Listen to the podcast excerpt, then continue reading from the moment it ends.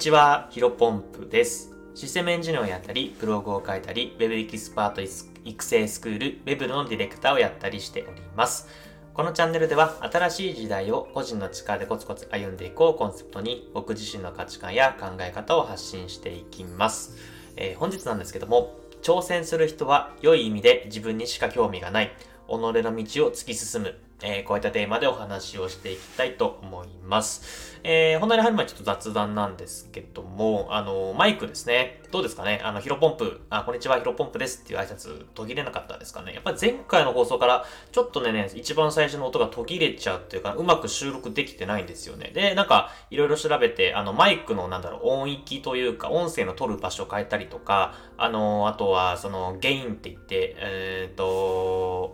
マイクの拾う音声の量、量というか、あの、聞き取りやすく、うんと、ちょっと調べて調整したので、まあ、前回よりは多分音量大きくなってるかと思います。あもしかしたらね、あの、ちょっとそのゲインっていうか音量取るボリュームを上げすぎて、あのー、大音量になってるかもしれませんが、ちょっとここは引き続き、えっ、ー、と、音量、僕自身もね、えー、自分のスタンド F の放送を聞いて調整していきたいなというふうに思っておりますので、ご了承いただければと思います。えー、では、ここから本題に入りたいと思います。えー、挑戦する人はいい意味で自分にしか興味がないよという話です。で、まあね、一応自分にしか興味がないっていうふうに言うとですね、まあ、ものすごく悪いイメージを持たれるかもしれないですけど、えー、っと、まあ、これはね、全くの逆でですね、僕は挑戦する人が大好きですし、うん、自分にしか興味がないっていうのは、あのー、まあ、確かに角いろんな角度で考えると悪い側面もあるけど、えー、っと、実際にはものすごくいいことなんじゃないかなというふうに思っているので、それはね、えー、今日、えお話ししていきたいと思います。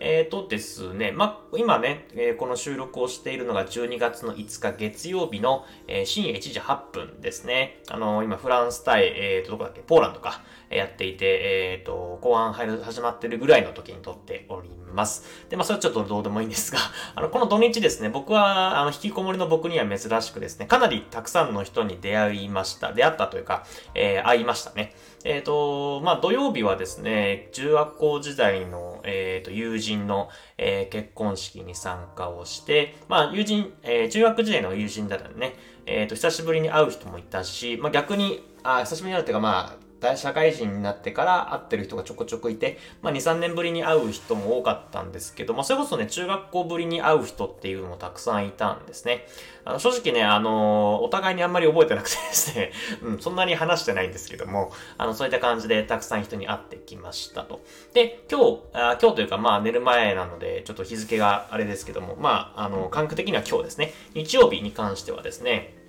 えっ、ー、と、学さんの、えっ、ー、と、ウェブマーケ入門教材の、まあ、コミュニティがあるんですが、まあ、マーケライフってものがありますと。で、そのマーケライフのですね、メンバーのオフ会に参加してきました。まあ、オフ会といっても、単純に、うんと、食事に誘われて、えっ、ー、と、前回ですね、9月かな ?9 月か10月か？9月だったかな？まだ半袖半ズボンだったんで、多分9月だったと思うんですけども、あの、長野でね、えー、バーベキューが、オフ会が、そこはまあ正式に、えー、マーケライフ、正式なオフオフ会として、えー、参加をしてですね、まあ、その時の、うんと、メンバーが、長野に住んでる方がいたので、その方が東京に遊びに来るというところで、ちょっと一部メンバーに、あの、お食事に誘われて、えーと、まあ、飲みに行ってきました。で、まあ、非常にね、楽しくて、あの、有意義な時間だったんですけども、まあ、こんな感じで、えー、土曜日、日曜日と、いろんな人に会ってですね、今、久しぶりにね、こんなにたくさんにね、あの、人に、あの、短期間で会ったので、ちょっと、あの、人見知りというか、えっと、なんだろう、引きこもり的な僕にとってはちょっとね、疲れているし、今話しててね、気づいたんですけど、ちょっと喉も、えー、枯れているな、というところで、うん、あの、あんまりね、えー、こういうふうに外出しないので、ちょっと疲れてはおります。まあ、ただね、やっぱりいい刺激というか、たくさん、あのー、なんだろう、知らない分野だったりとか、うん、改めて、あ、こういったとこ大事だよな、というふうにたくさんの気づきがあったので、やっぱりこういうふうにね、定期的に人に会うのはものすごくく大切だな、というふうに、えー、改めて感じました。まあ、で、その一方でですね、うんと、まあ、やっぱりね、人間なのでね、えー、合う合わない。まあ、僕自身と話が合う合わないっていう人はね、やっぱり多少はありますと。で、その中で、えっ、ー、と、ここでね、えっ、ー、と、自分にとって話が合う人はどんな人かなっていうふうに、さっきね、えシャワー浴びながら考えていました。で、その中で気づいた答えっていうのが、まあ、挑戦する人っていうのは、あの、いい意味で自分にしか興味がないなと。まあ、逆に、えー、逆にというか、あの、そのまま自分にしか興味ない人と僕はものすごくね、話があったなというふうに思っています。で、冒頭でもね、言ったけど、これものすごくいい意味で言っています。うん、自分にしか興味ないっていうのは いい意味で言っていますね。あの、悪い意味で捉えないでいただければと思うんですけども、やっぱりね、挑戦してる、何かに向かって努力をしている人っていうのはですね、まあ、うんと、言い方があんま良くないかもしれないんですけども、あの、本当にその目標だけに突っ走っているなというふうな印象を受けます。例えば、まあ誰というわけではないんですけども、例えばなんだろうな、ウェブ制作で、えっ、ー、と、稼げるようになりたいみたいな人がいるとしたら、まあ、やっぱり自分、ご自その人の、えー、興味がある分野っていうのはウェブ制作に関わる分野だけで、えー、例えば HTML とか CSS だったりとか、まあそれはもちろん基礎的なテクニックというか技術的な面ですね。っていうものももちろんそうだし、まああとは案件の取り方、フリーランスとしての生き方、えー、っていうところも興味を持って、で、その興味を持つところに自分の時間を割いてる人がほとんどなんじゃないかなと思っています。まあ、それこそ、うんと、プログラミングの学習だったりとか、えー、フリーランスとして学ぶんだったら、まあ、プログラミングね、コミュニティだったり、フリーランスのコミュニティっていうのは世の中たくさんありますので、まあ、その中に入ってね、オフ会だったりとか、まあ、あとは、うんと、オンライン会、まあ、 Zoom 会みたいなのもあると思うので、そういった質問会に参加してみたりとか、まあ、先輩の意見を聞いたりとかっていうので、まあ、ものすごくね、自分の目標に向かって、夢に向かって努力をしている。逆に言うと、まあ、その時間しか取れない、えー、取りたくないというふうに思ってる人がほとんどだと思います。で、これね、逆に、えっ、と、挑戦していない人、うん、何かに目標に立てて頑張っていない。本当にまあなんだろうな。うんと、目の前のことを、うんと、ひたすらに、ただただダラダラ生きている人っていうのはやっぱり世の中にはたくさんいると思うんですね。それこそね、あの、データ的にも取れていて、日本人の社会人かな、えー、の、1日の平均時間、平日の平均時間っていうのは6分っていうふうにデータが出ていますので、まあこれ平均なんでね、1時間勉強してる人もいれば、あの、0分の人もいるので、多分中央値を取るともうちょっと、うん、なんていうのかな、えー、勉強してない0分の人っていうのたくさんいると思うんですが、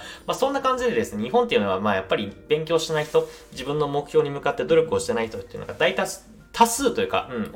割合としては多分多いんじゃないかなと思っています。でそういう人のね、話題っていうのはですね、あの、自分じゃなくてね、他の人なんですね。うんと、自分の話をしてるように見えて、例えばね、うん、例えばですよ、なんだろうな。えー、と、例えば、女性の方で、えー、ご主人の稼ぎが悪いから、みたいな。えー、もっと稼いでくればね、私の生活楽になるのにとか あの、男性だったらね、仕事をしていて上司がガミガミうるさくてさ、みたいな。な俺が、あの、なんていうの？うーんと、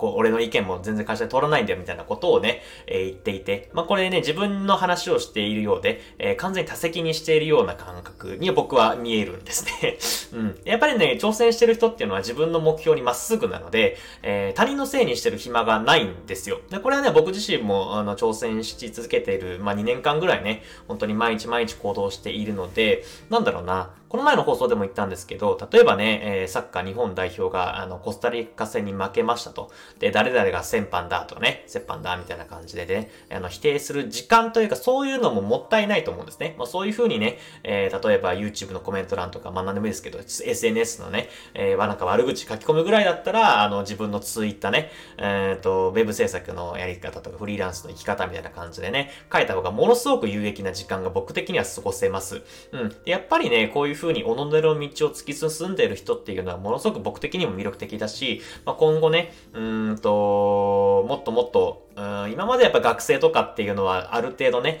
えー、時間だったりとか人の出会いっていうのだし、あとは20代の中で、やっぱり差がなかった？人間的な能力っていうか、ビジネス的なスキルも、えー、用意ドンみたいな感じでですね、どんぐの背比べだったんですけども、まあ、こういうふうに僕もね、30代に差し掛かってきて、あの、いよいよ、あの、人間的なさ、うん、ビジネススキルだったり、ビジネス戦闘力っていうふうに言われるかもしれません、表現されるかもしれませんけども、まあ、そういうところでどんどんどんどん差が生まれてくるんじゃないかなと思っています。まあ、できる人はよりできる人たちチームを組んで、それこそまあ今回あの、今の時代はね、フリーランスの、うんと、時代なので、まあ、経営者だったり、フリーランスで知り合いだけ組んで、えー、タッグを組んで、まあ、ダオみ、たいな感じですね。まあ、ビジネスを作ったりとか、えっ、ー、と、仕組みを作ったりとかっていう風に、うんと、ビジネス戦闘力が低い人との差がものすごく生まれてくるんじゃないかなと今後思っています。まあ、なので、引き続き、あの、僕はこういった風にね、挑戦する人、己の道を突き進んでる人だけに、あの、フォーカスして、あの、お付き合いしていきたいなというふうに改めて思った、えー、今週の